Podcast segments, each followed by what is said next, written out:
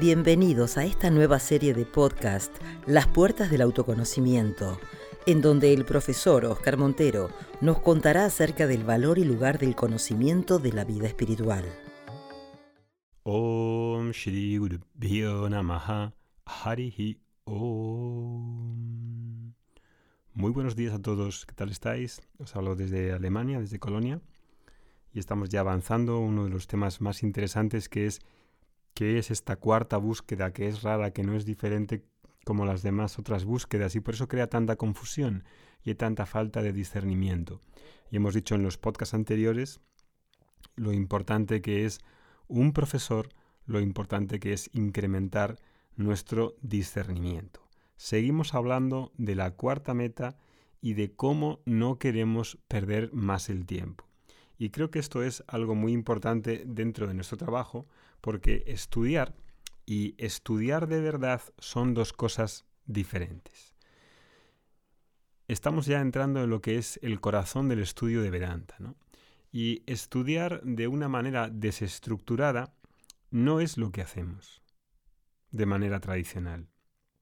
Imagínate que tomas un libro de matemáticas y lo abres por cualquier capítulo. Lees un capítulo de un libro, luego pasas a otro y luego a otro y luego a otro. ¿Tú crees que así entenderás las matemáticas? No sé, quizá a lo mejor alguien pudiera entenderlo, aunque no es lo habitual. Yo nunca he visto así a nadie que aprenda matemáticas. También puedes tomar un libro, cerrar todos los demás y estudiarlo de principio a fin. Eso tiene más sentido. Quizá la cadencia del libro tenga algo que enseñarte, no solo las lecciones por separado. Y hoy cuando observamos el estudio en general, tanto el estudio, digamos, de cualquier cosa, la educación online, el Vedanta incluido o el estudio espiritual en general, creo que este es uno de los mayores errores, la falta de estudio sistemático. Ves a todo tipo de personas dando un montón de clases en línea. Nosotros venimos de muy lejos porque empezamos en el 2013. El primer el primer proyecto que empecé en Internet fue en 1999 y hemos dado muchas clases de muchas cosas y hemos visto cómo ha ido creciendo todo, ¿no? Y vemos cómo las clases de cualquier cosa, todas están separadas. La gente puede entrar en cualquier momento. No, las clases no tienen una conexión unas con otras. No hay una progresión y eso es una pena, porque sin progresión uno no puede aprender cualquier cosa importante en la vida. Si hay una clase donde cualquiera pueda entrar en cualquier momento, las personas que llevan dos años estudiando y entra alguien nuevo, tipo, mm, ¿cómo van a profundizar? Eso es imposible.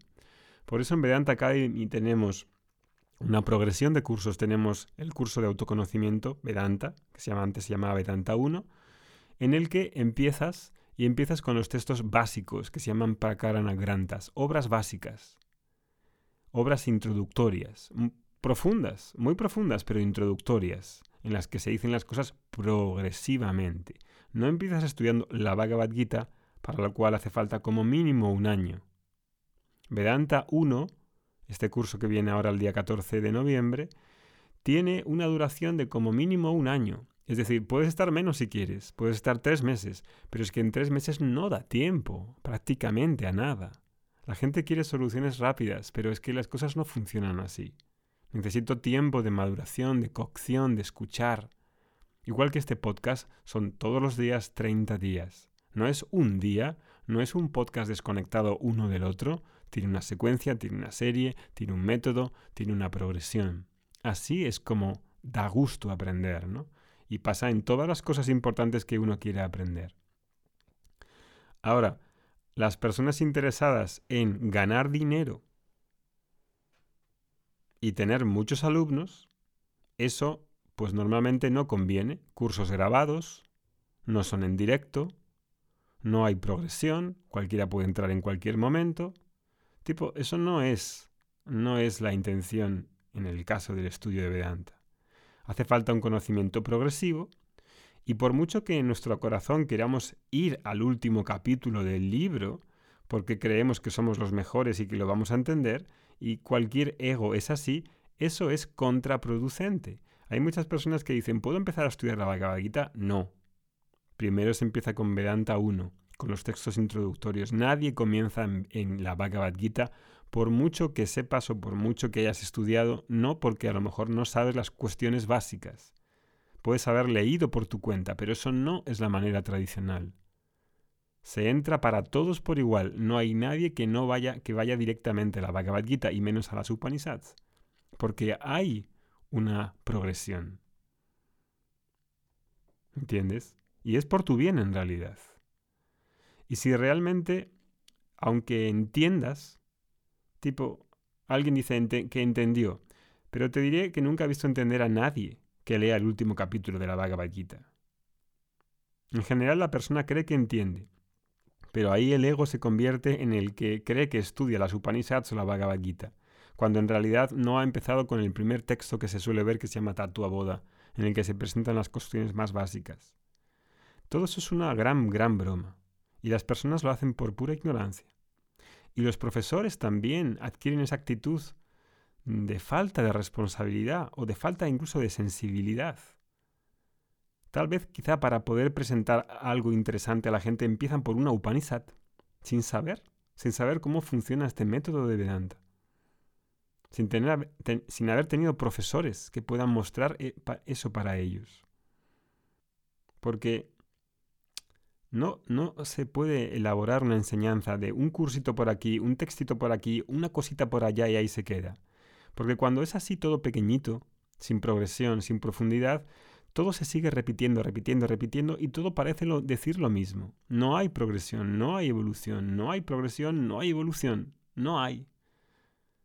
No progresarás en el estudio de las matemáticas leyendo el mismo capítulo en varios libros diferentes. No hay progresión. No va a suceder. Y nadie va a hablar de algo difícil sabiendo que llegan personas nuevas cada día a la clase. Entonces, en realidad, en la mayoría de los grupos espirituales, no solo Vedanta, sino cualquier cosa, astrología, yoga, lo que quieras, lo que hay son clases introductorias que se repiten una y una y otra vez. ¿Cómo puedes ir a una clase de yoga en la que entra cualquier persona en cualquier momento? ¿Qué profundidad vas a tener ahí? Ninguna. Ninguna. Lo único que puedes hacer es repetir clases de, de introducción, de iniciación. Por eso llega un momento en el que la persona dice, tengo ganas de verdad de estudiar. ¿Qué hago para poder estudiar? Y en tu corazón intuitivamente sabes que necesitas conectarme, conectarte con un profesor primero. Y también con un grupo de personas donde ese estudio se va haciendo de forma sistemática, progresiva, de lo más fácil a lo más difícil, de forma que puedo probar lo que sé. Y Vedanta es bueno en eso porque la prueba es la vida misma de ver si entiendes o no lo que está sucediendo en tu vida. Hace falta un método y un sistema. Cuando pensamos sobre la fuerza de nuestro profesor Swami Dayananda, con quien estudié, la fuerza de Swami Dayananda es que sistematizó muy bien la enseñanza, que ya había hecho Shankara, pero en este caso, en el contexto moderno, hizo cursos de tres años y medio cursos de tres años y medio. Un Vedanta estructurado, no Vedanta golosina, tipo escuchar una cosa bonita un día y creer que ya, ya sabes y que estás iluminado, y luego tipo te peleas con tu madre, con tu familia, y, y todos son, son cosas extrañas. No, eso no es el Vedanta tradicional. No puedes quedarte ahí en el medio. Entras, estudias y empiezas desde el principio. Y escuchando esto, incluso, incluso sin saber qué es Vedanta, sin tener idea del curso, piensas, caramba, si es un curso de un año, de dos años, la vaca Gita que tenemos dura cuatro años. Hay algo dentro de ti que cuando escuchas eso debes, debes decir, e-, eso debe ser bueno. Debe ser bueno. Imagínate un curso de, de yoga Internado un año en Madrid. Internado. Vives ahí un año en Madrid. Si diésemos un curso de yoga, que igual lo hacemos en algún momento, un curso de yoga internado en un sitio. Eh, de forma intuitiva dices, wow, eso debe ser bueno, debe ser bueno. Porque hay algo que suena ahí a verdad. La mayoría de la gente en realidad no está interesada en hacer cursos de tres años en la India, ni una formación de yoga internado un año en Madrid. Nada de eso. La gente está interesada en realidad en una respuesta rápida a su problema, que suele ser un problema físico, o un problema emocional, o un problema económico, o un problema de vida, o una propuesta profesional. Pero ese no es el espíritu. Ese no es el espíritu de la cuarta búsqueda. Y es muy triste ver a personas que han convertido su búsqueda espiritual en, no sé, una especie de empresa, en una marca personal. ¿Sabes? Eso es, es muy difícil y se contradice. Porque incluso cuando ves a personas que tienen muchos alumnos, ¿no? Y dices, ¿cómo se puede enseñar y tener tantos alumnos? ¿Será, no sé, será el conocimiento de marketing digital? Pues no, no porque hay varias personas que utilizan el marketing digital y sin embargo no tienen muchos alumnos, no tienen resultados. Entonces, ¿qué es? Es una cuestión kármica, que involucra muchas cosas. Ser profesor no es una cuestión de tener buen marketing. Ser profesión, ser, ser un, un, un profesor, enseñar, enseñar, comunicar, es algo que lo llevas en la sangre. Lo llevas en la sangre. Tienes la pasión de, de, enseñar, de repetir, de explicar, de comunicar, de, hacer entender, de transmitir. Eso no es marketing digital. El marketing digital puede ser importante para llegar a más personas y se puede usar perfectamente. Forma parte también de ese karma. Sí. Y involucra un montón de cosas, como hacer estos podcasts, por ejemplo. Pero ¿por qué hago este podcast? Lo hago por ti. Lo hago por ti porque la gente necesita escuchar lo que se tiene que decir. Y eso es lo más importante, eso es lo que un profesor de verdad dice. Tipo, antes de que me muera, tengo que decir todo esto que a mí se me ha dicho, que he escuchado y que creo que ha de ser transmitido. La propuesta de esta cuarta búsqueda no es ahí a mm, conquistar el mundo.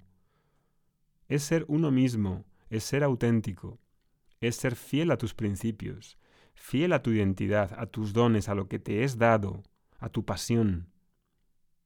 Quien te habla aquí en este podcast es Oscar, profesor y persona, a quien le gusta comunicar, compartir y enseñar cosas que creo que son importantes.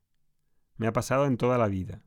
Esta semana, precisamente, empiezo un canal de YouTube y un podcast acerca del cáncer, porque después de cinco años de estudiar y hacer miles de cosas por mi hijo, para tener más posibilidades de más opciones a tratamientos que no nos han ofrecido, y a que tenga más probabilidad de extender su vida, pues me ha tocado aprender un montón de cosas y poner en práctica infinidad de historias. Y voy a abrir este canal para las personas que tengan familiares con cáncer o sean ellos mismos los, los pacientes, para poder compartir y ayudar. ¿Por qué haces eso? ¿Para ganar dinero? No, obviamente no. Es como el artista que sabe de su música, que se conecta con su arte, que es independiente de las cuantas personas les guste su arte, su música, su pintura. La cantidad de personas es la que tenga que venir es probable que si esa persona se dedica en cuerpo y alma, venga mucha gente porque se sentirán atraídos por lo que tiene ahí, por la chispa que tiene, caramba. Y habrá muchos artistas que no sepan darse a conocer, que no sepan nada de marketing digital, que no tengan intención de tener eh, audiencia y estarán ocultos por ahí. Muchos artistas ocultos. Sí. Y sabes, ahí hay una hay muchas flores en ese jardín. Y cada uno tiene que saber cómo es y qué es lo que puede contribuir a, la sociedad y qué es lo que le importa y qué es lo que le interesa. Entonces necesitamos descubrir la fuerza de nuestro camino espiritual y no toda esa cuestión de hacer de la espiritualidad una marca personal. Espero que esto haya sido claro porque si es así, va a ser un paso muy importante en la vida de muchas personas, empezar a entender en qué consiste, cuál es el espíritu de esta cuarta búsqueda, la búsqueda de moxa, la búsqueda de la libertad. Nos vemos mañana, que tengáis un buen día. Om Shanti Shanti Shanti Hari Om